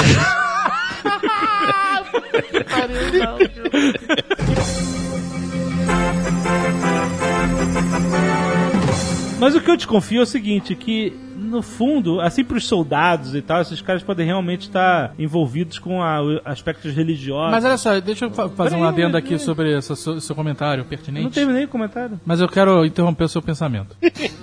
É, faz parte da diversão. É, eu entendo o que você está falando e concordo. A gente até conhece algum um islâmico, pelo menos. Mas eles têm uma situação que é muito complicada, que é... E agora eu vou entrar onde o Jovem Nerd não quer de jeito nenhum. A parada de Israel. Isso gera um sentimento neles que às vezes é contraditório. Eu não vou dizer que o cara quer ser um terrorista, caralho. Mas quando vem uma notícia que nego bombardeou não sei o que lá, que as partes de Israel e do conflito com a Palestina, esses caras ficam malucos mesmo. É. E essa é uma situação muito escrota. Eu não tô dizendo que os caras vira, viram terrorista por causa disso, mas é uma situação que é uma balança com Muito delicado, né? difícil de Então, equilibrar. eu- eu- E eu me pergunto, será que o que tem na cabeça dos líderes desses movimentos, do ISIS, etc., é só religião? Será que não é político que tá fantasiado, travestido de movimento religioso? Será que não é só política, economia, E o cara usa a religião como. como, como um, um catalisador? Mas assim, por exemplo, vamos, vamos falar do. Quem é o líder do Estado Islâmico? Do ISIS. Tem um cara que é o líder agora. Ainda não tem o status de Bin Laden. É, mas é um cara que nego tem um cagaço do caralho. E esse cara não tá construindo de fato um Estado. Ele é um revolucionário. Assim como o Bin Laden, ele não tinha. Qual o interesse econômico de fato que o Bin Laden Mas tinha? eles já ocuparam uma faixa territorial agora, né? Existe uma diferença pra Al-Qaeda que era uma, uma parada nas nuvens, né? A Al-Qaeda, o que a Al-Qaeda fez e o Bin Laden foi gerar medo no Ocidente. Pois Isso é. foi muito bom para interesses de certos grupos, como lá o Carlyle Group, o caralho. Ah, ah, Mas será que era o objetivo dele gerar esse medo e criar uma guerra e uma indústria e sei, alimentar cara. a indústria armamentista e reeleger o Bush? Tem Mas, por exemplo, a Al-Qaeda vive de ópio, plantação de ópio lá na... E doação do Cat Stevens.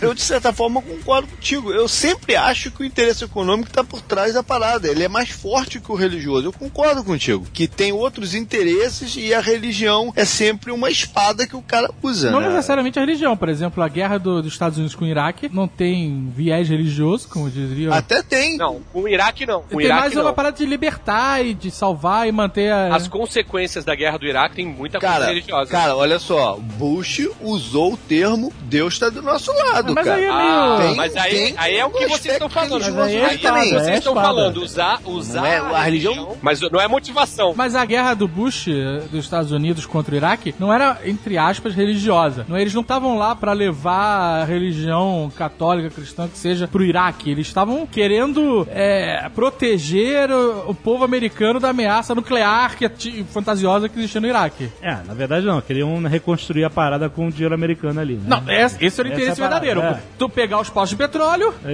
né? Ligar Controlar. mangueira direto Isso, e, é. e, e as empreiteiras reconstruir pra agora deixar tudo aí pro Estado Islâmico. Exatamente.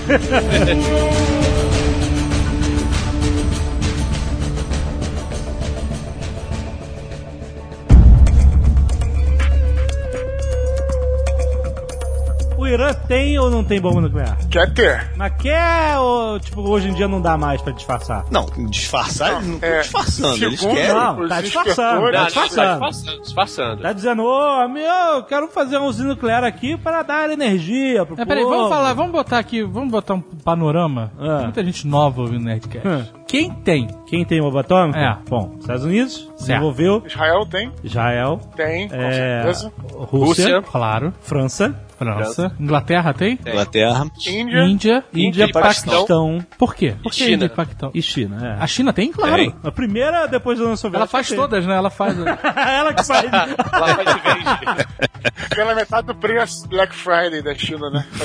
Caralho. E aí esses países hoje em dia decidem quem pode e quem não pode ter. é, é assim. Mesmo a Índia, a Índia. O Paquistão eu não sei que eu não conheço, nunca vou lá. Nem na Índia, na verdade, nunca vou. Mas a Índia eu vejo as fotos de 30 mil ratos bebendo água na tigela. e aí eu pergunto: Água, né? Água. É, é, leite, leite. Não, você tá É enganado. o dos ratos, é assim, senhor. Eu sei que você vai perguntar. Como? como? Como a Índia? Não, como? Como? O Paquistão é pior. O Paquistão foi armado pra combater a Índia, né? Pra, pra, Isso, pra, eles pra se ter um, um lá. lá. A Índia tem N empresas de tecnologia. É, é, é. São ponta. É, tem muita gente inteligente realmente na Índia. E, e eles são o call center do mundo, tem isso também. O Rajesh Kutrapali, por exemplo.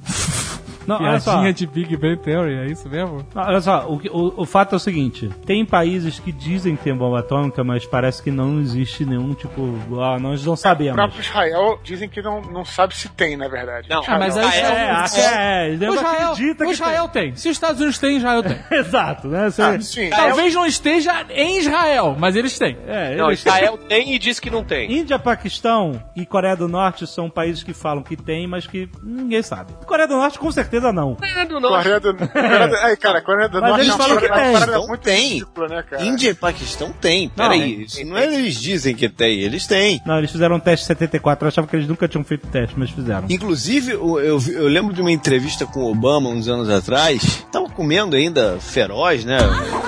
Ah, que Que no- isso, cara? É um pornô do Obama? Tu achou que você tá falando do Bill Clinton, pô? Não, não, não. do, do Obama. E o jornalista fez a pergunta pra ele, nessa confusão toda que tem no mundo, o que que realmente tira o sono dele, né, em termos de segurança. E ele falou que o que tira o sono dele é o Paquistão. Se tem uma coisa que mantém ele acordado durante a noite é o Paquistão, a situação no Paquistão. É porque, olha só, Índia, Paquistão e Coreia do Norte, vou tirar a Coreia do Norte dessa lista, eles não assinaram, não fazem parte do Tratado de Não Proliferação Nuclear. Eles não assinaram nada. Não, Eles não fazem nenhuma. parte de nada. De porra de, nenhuma. De loucura é, só. É, é, só loucura, exatamente. Os outros países todos são signatários. Estados Unidos, Rússia, é, Reino Unido, China. França, França e China. Esse é o grupinho da bomba atômica que se conversa e fala, ó, gente, chega, né? Então, nós temos bomba atômica, somos amiguinhos e tal. A Alemanha não tem, talvez alguém esteja se Não perguntando tem, por motivos tem. óbvios, né? Não tem. Claro que não tem. mas Israel, como, como eu disse, não é declarado, mas nego diz que tem. É. Tem. É engraçado porque Israel fala que não tem, e o nego fala, ah, você tem. A Coreia do Norte fala que tem, e o nego fala, ah, tem nada.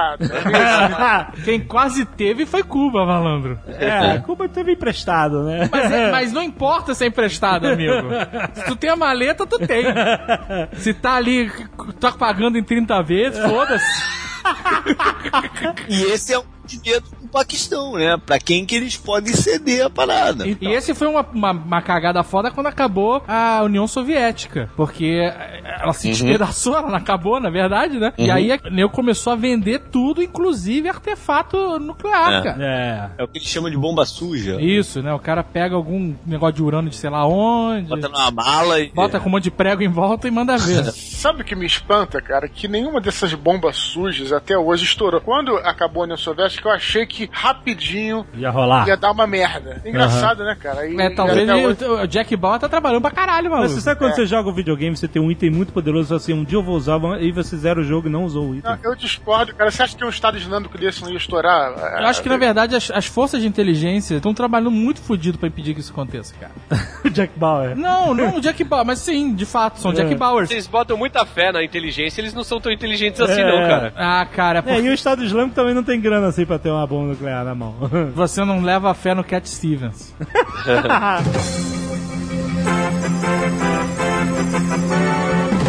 Se você for ver, por exemplo, aquele filme que é baseado em fatos reais, o, o Senhor da Guerra lá, o, o- o- com aquele Lorde da Guerra, virou uma zoeira, cara, que não tinha é, agência de inteligência que pegasse pra onde ia aquelas É. armas, cara. Então não sei se é bem assim, não, cara. Mas, ah, também mas eles não você- divulgam no Jornal Nacional que ah, pegamos aí uma bomba suja, impedimos, porque senão é geral. É, O fato da bomba entrar, no, por exemplo, no território é uma Vamos merda. combinar que urânio enriquecido se você não leva numa maleta, né? É, exato, né? A parada da Índia do Paquistão é que eles têm um, na fronteira entre os dois países, tem um- uma parte que chama Caxemira, Sim, Caxemira. Isso. que é a maioria, na verdade, é hindu, né? Pertence à Índia e, o- e tem os paquistaneses muçulmanos, que é outro problema de uma fronteira Religião. artificial. É, não, de uma fronteira artificial, Ah. né? É, e ali o bicho pega, né? Ali é bem. Ali é uma grande trincheira, tem a galera do lado e a galera do outro. E os dois têm as- a bomba justamente para que não exista agressão de um ponto É. ou de outro. É uma medida de prevenção, na verdade. É isso. Aí agora que você falou em medida de prevenção, eu te pergunto. Você pensar bem, quem tem a bomba são os países que o Jovem Nerd falou aí. Por que, que eles podem ter, assim, não tô criticando não, tô lançando uma pergunta. Por que, que eles podem ter e, por exemplo, o Irã não pode? Porque Eles na comp- nossa concepção, é porque eles o Irã é do mal. Não, entendeu? não é isso. Sabe por quê? É Porque ele- o medo que eles têm é o seguinte: Eles quem? Eles quem? o mundo ocidental, Estados Unidos Ah, e então, companhia. beleza. Então você tá vendo pelo lado de cá. Não tô defendendo, não. Não, não, só eu tô falando dele, o medo é isso. Tipo assim, o Irã não precisa de tecnologias intercontinentais pra acertar Israel com a bomba nuclear, entendeu? Então, o que acontece? Se esse cara desenvolve uma bomba nuclear, ele tem um mais um player ali, que é bem anti-Estado de Israel, com o dedo no botão vermelho, entendeu? Uns caras que o Ocidente não confia o suficiente pra ter diálogo suficiente pra que o cara num dia não, não pire e faça isso. Não. não quer dizer que ele vai fazer, ninguém quer, porque se ele fizer, ele vai morrer, entendeu? Essa explicação Calma aí, não, calma é muito, não é muito inteligente, Peraí, peraí, Nerd. eu entendo o que você está falando, mas você está justificando porque que o mundo ocidental acha que o Irã não pode ter a bomba. Então, imagina se o mundo ocidental resolve derrubar o governo do Irã. Mas peraí, não é só o mundo Sei, ocidental. Você tá incluindo a China e a Rússia nessa, nessa conversa. Sim, Ah, é. inclusive, inclusive o Irã é signatário do Tratado de Não Proliferação de Armas Nucleares. Aham, Porque e- esses caras que têm a bomba nuclear foi antes de se chegar a um acordo. Opa, isso aqui pode ser uma merda muito grande. Os caras já tinham na hora que né, se realizou isso. E aí, a partir daquele momento, começou a minar qualquer um. Não é só o Irã, é o Estados, Brasil Estados- também. Estados Unidos hoje não É produz mais o Brasil bomba nuclear resolver, nenhuma. se o Brasil resolver ter uma bomba, nem vai falar, opa, também não pode. Entendeu? Não é pro Irã. O Enéas É, queria. Não é porque o Irã, é qualquer um. É, qualquer. Imagina que o mundo foi reduzido a uma pequena vila, onde cada casa é um país. E cada família, chefe de família, é um país. E aí você tem alguns caras nessa vila que têm armas, que se armaram na época que tava complicada a coisa e tal. E aí o- você decide falar com a galera, ô gente, olha só, vamos não mais comprar armas. Quem não tem arma fica sem arma, e a gente que tem arma, a gente se cuida aqui. Mas entendeu? isso é muito cômodo pra quem tem arma, né? Eu, claro, É, é, claro, eu porra. falando. Mas a visão do cara que tem arma, ele não quer que o outro cara, o vizinho lá, que ele não entende muito bem, que ele não confia muito bem nele, tem arma também, porque... Não, mas- Não, essa, essa é Exato. discussão ética que eu tô falando. Agora, Eu a não arma tô defendendo nuclear- nenhum lado nem outro. Eu tô Eu colocando entendo discussão ética. decisão ética, mas você, pensa bem, você dorme mais tranquilo sabendo que 7 tem ou que 100 tem? Exato. É, pois é, é, Não, exatamente. eu, enquanto brasileiro, me sinto melhor no fato de que né, o Irã não tem, não tem arma, mas. O Brasil é fora da, da curva porque não Eu entra sei, em guerra cara. com ninguém. Mas veja bem, olhando por um outro lado, você tem um artefato nuclear, evita guerras. Evita guerra. Porque assim, se o Irã tem uma tem arma nuclear e o Iraque tem arma nuclear, a guerra Irã-Iraque não, não existiria. Não sei, você não tem como afirmar isso, porque você Não, tá não tenho, gente mas que, as- tem uma, mas que, tem, chances- que tem uma concepção mental diferente tua. Tudo bem, mas Não. seria diferente. Seria talvez mais parecido com Índia e Paquistão. Talvez, talvez. Você continua lutando. E você quer arriscar o talvez? Essa que é a parada. Porque você não sabe, tá, Não, eu- tá na mão de maluco. E aí? Não me entendam mal, eu não sou a favor de proliferação de armas nucleares. Eu só tô falando que existe. Não, eu tô um- entendendo. né, eu tô entendendo, mas o que a gente não falando pode, é, não estrategicamente. pode é, o que a gente não pode é tornar a parada absoluta, ah, porque na, na Índia e no Paquistão tem aquela situação, no Irã e Iraque vai ser a mesma coisa. Isso a gente não tem como afirmar, entendeu? Porque é uma galera Não, que tem fica- uma cabeça maluca, né, A cara? guerra, só não teve uma guerra dos Estados Unidos contra a Rússia porque os dois poderiam destruir o país em poucas horas. Planeta. Mas você tá falando de dois países que têm muito a perder com uma guerra nuclear. Esse é o caso do Irã. Talvez o Irã e o Iraque não tenham tão, um tanto a perder assim, não, entendeu? É diferente a situação. É isso que eu imaginei. Imagina, o cara tá invadindo o governo dele. Vão depor o cara, vão julgar o cara, enforcar o cara, Ah. whatever. Ele mete o Foda-se, dedo na bomba e foda-se. Já tô fudido mesmo, porque vão me matar, vou matar todo mundo junto, pô. Entendeu? Então eles não querem que mais um, mais apareça mais um cara aí com esse poder entre as pernas, entendeu? E teve uma situação interessante, né, há poucos anos atrás, que eh, parece que estava evoluindo o projeto de arma nuclear no Irã e o Israel, Israel deu uma cagada na parada, né? Com aquele vírus de computador que o nego lançou lá na, na base do Irã. Então esse vírus foi real mesmo? Foi Essa real? foi real, cara. Essa porra foi real. Deram videografismo em tudo, mostrando que o vírus detonou o funcionamento das usinas nucleares lá do Irã. Essa parada foi real. Regrediu o processo deles em uma década. Né? Caraca. Agora, tem que deixar claro também que a gente já contou, acho que no Nerdcast sobre petróleo, sobre a história do Irã, né? Uhum. Até a queda do Shah, em 79, os Estados Unidos era a favor Uhum. e contribuía pro programa nuclear iraniano. Mas não foi os Estados Unidos que jogou o chá? Olha aí a boa piadinha. A festa do chá em Boston. que pariu. Quando o Ayatollah Khomeini entrou no poder em 79, aí eles retiraram apoio e tudo mais. Mas até então, eles eram a favor, né? Ou seja, o mundo é uma bagunça, é um filme sem história, sem, sem Não, mas eu nexo. tenho uma coisa importante pra dizer sobre isso tudo. Ah. O Cat Stevens Ah, trocou de nome e agora ele se chama Yusuf Islam. Isso, isso mesmo. E ele, ele t- mora em Londres, olha que beleza. Mano em Londres? Mora, mas volta e meia tá na Arábia Saudita. É. Essa é a vida de terrorista. Você não sabe se isso é provado. Ele é Mas- proibido de entrar nos Estados Unidos. Quis entrar em 2005, o nego falou, vem não aí. É, eu sei que. Tem uma tá carta com a tua cara aqui. então, mas ninguém provou nada, senão ele já tava com o saco preto na cabeça, mano. Porra, mas o cara é uma figura conhecida internacionalmente. Então, né? mas fácil de pegar ele. preto na cabeça. Ninguém provou nada também. Ninguém Ah, isso, provou- isso me assustou bastante, cara. O quê? ninguém provou- Manda o bicho tereco pegar ele, né, cara?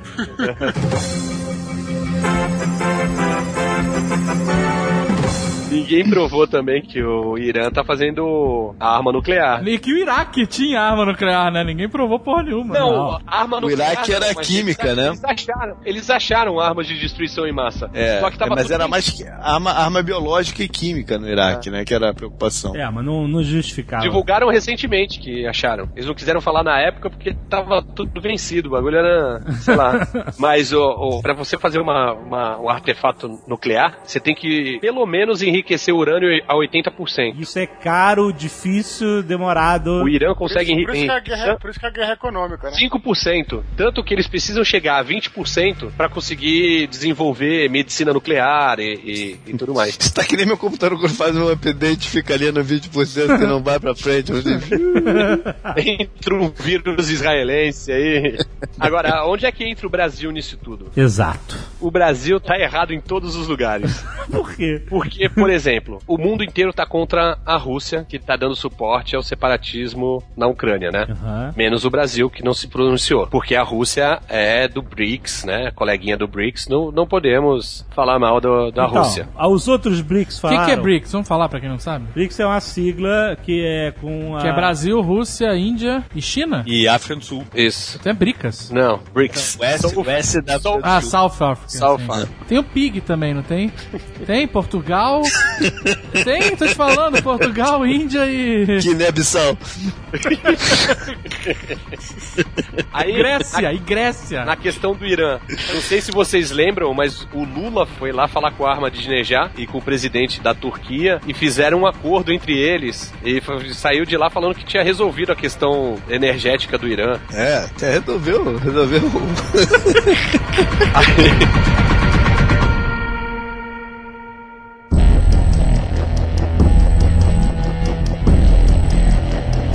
Primavera Árabe caiu aí nos Enems da vida. Tem que ler o jornal. É, então, o que aconteceu nesses últimos anos? Por que, o que, que foi essa, essa grande revolução em vários países? Né? Foi contaminando os É países. engraçado que a gente Quanto- conhece mais a Primavera Ára- Árabe pela repercussão nas mídias sociais, né, e uso do que realmente politicamente Mas a falando. Primavera Árabe foi, em parte, movida pelas redes sociais, né? Assim que os caras... Arquitetada e planejada, Exato, né? incentivada. Incentivada e tudo, né? As pessoas se marcavam os encontros via redes sociais e tal. E quando cortaram a internet lá, onde? Foi na Líbia que cortaram a internet? Foi no Egito cortaram a internet, né? No Egito, né? Quando cortaram a internet lá no Egito, o nego usava de outras formas e tal. Ah, não é- foi rede social, mas a morte do Gaddafi o nego filmou de celular, né? É. Pois é. Não filmou em pé ou...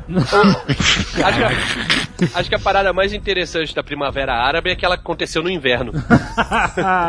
Por que, que o nome é Primavera Árabe, então? Porque a primavera é um, é um, é um reflorescimento Ah, né, da- das coisas. Mas na real não deu em nada no final, né? Não, lógico que deu. Derrubaram uns, uns ditadores aí de 30 anos. né? Em alguns lugares deu muita merda. E tá dando até Tá, agora. tá dando ainda. É, né, a parada de primavera árabe, a- a- além de ser primavera desabrochar, né, tal, não sei o quê, tem a ver com a primavera de Praga, que é um movimento que teve na Tchecoslováquia durante os anos 60, que era pra adiantar reformas sociais, redemocratização da Tchecoslováquia, mas que foi sufocada pelas tropas soviéticas, né, que foi em Praga. E milenarmente todas as guerras aconteciam na primavera, né? No inverno o nego Ficava em casa quentinho, peidando debaixo do edredom. tava em casa. Quando vinha a primavera que começava a confusão, né?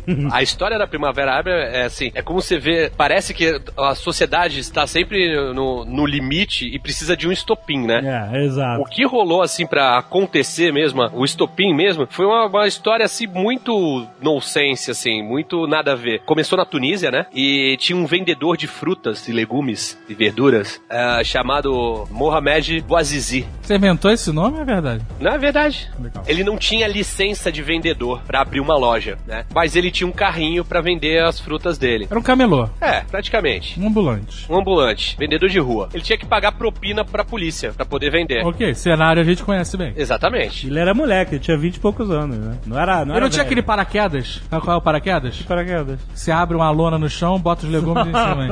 Chega o rapa, tu puxa. Não, ele tinha, ele tinha um carrinho mesmo. Tá. E chegou uma hora ele não tinha mais dinheiro pra pagar propina pra polícia, né? O, o dinheiro do arrego. E aí confiscaram o carrinho dele. E ele que cuidava da família, ele que sustentava a família com esse carrinho e tal, não sei o quê. Aí ele foi na sede do governo da cidade lá e foi reclamar, pedir o carrinho de volta. Aí aquela discussão.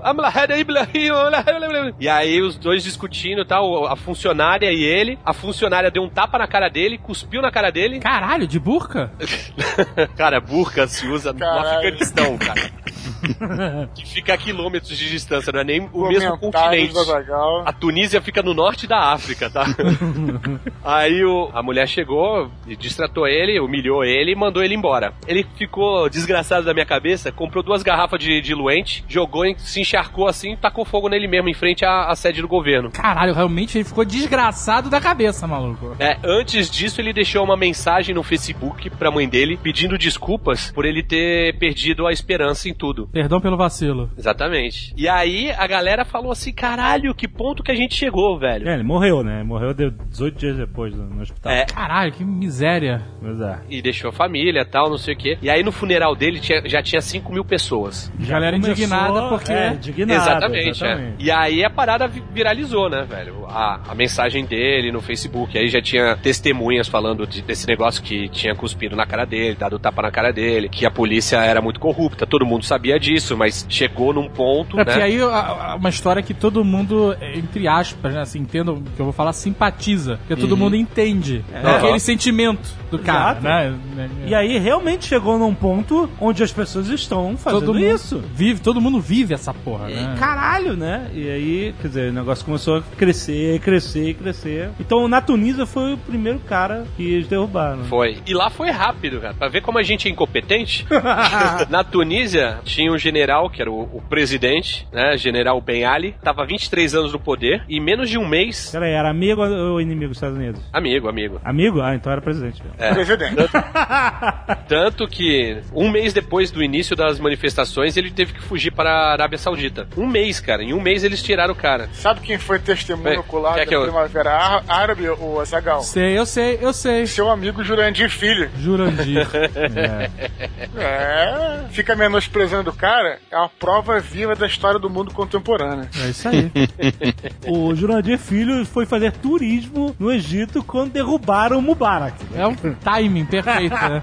De escolher as suas férias. Mal comparando, eu tava no Paraguai quando caiu o General Stroess,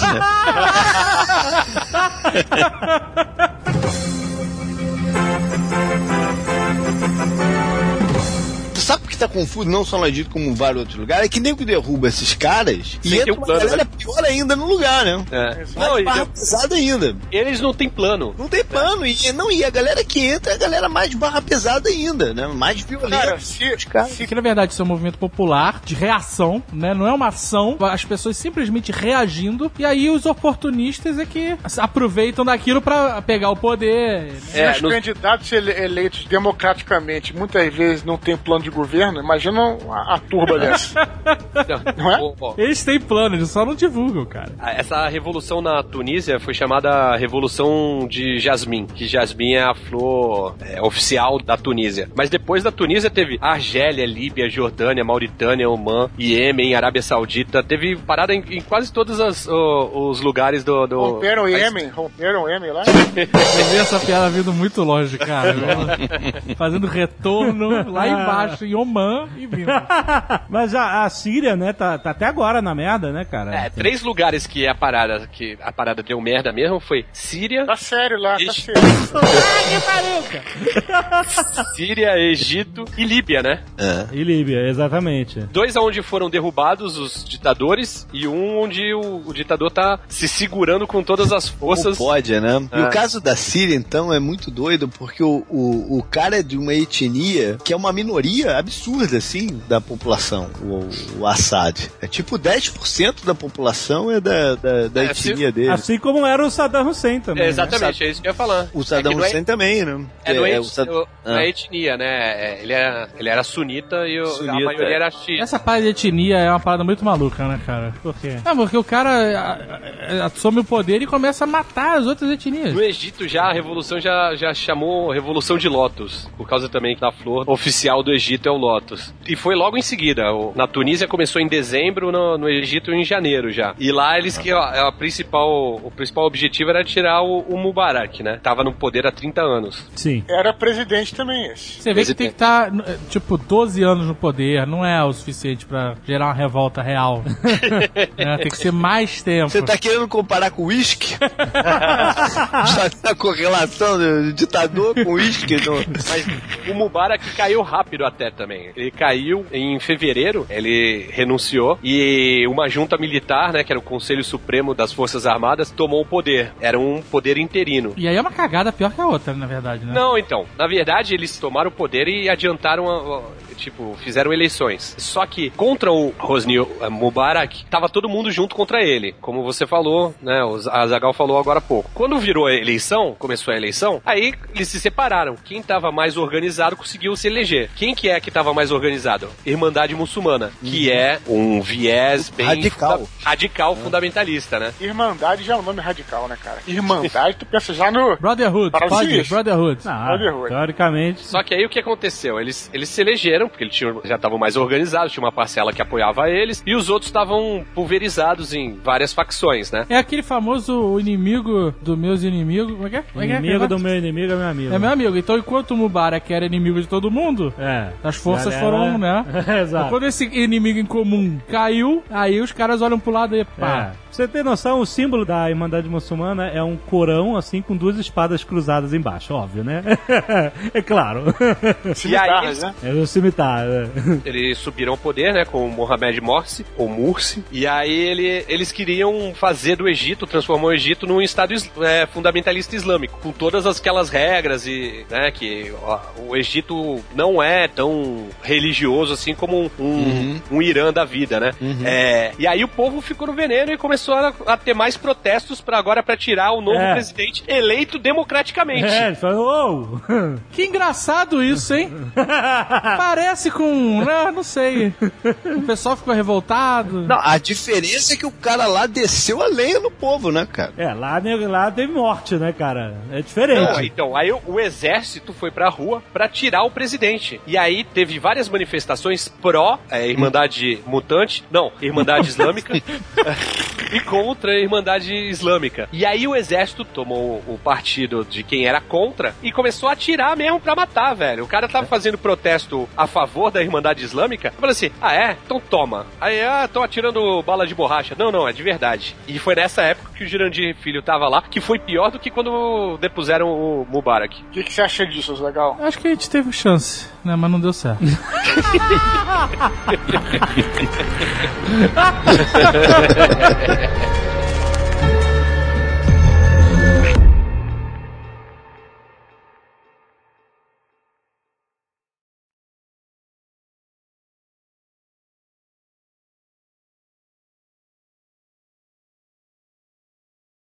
Léo, você separa toda vez que o Alexandre falou por favor não no programa pra deixar no final, no easter egg.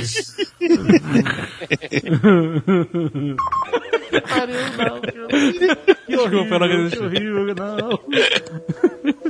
Não, cara, não, não, não, não, por favor, não, por favor, não. essa aí eu botaria. Essa não. Bota uma parada assim, tipo um pi, assim. Não, não, não, não, não, porque não. A, rea- a tua reação é melhor, cara. Não, por favor, não. Pelo amor de Deus. Este Nerdcast foi editado por Radiofobia, podcast e multimídia.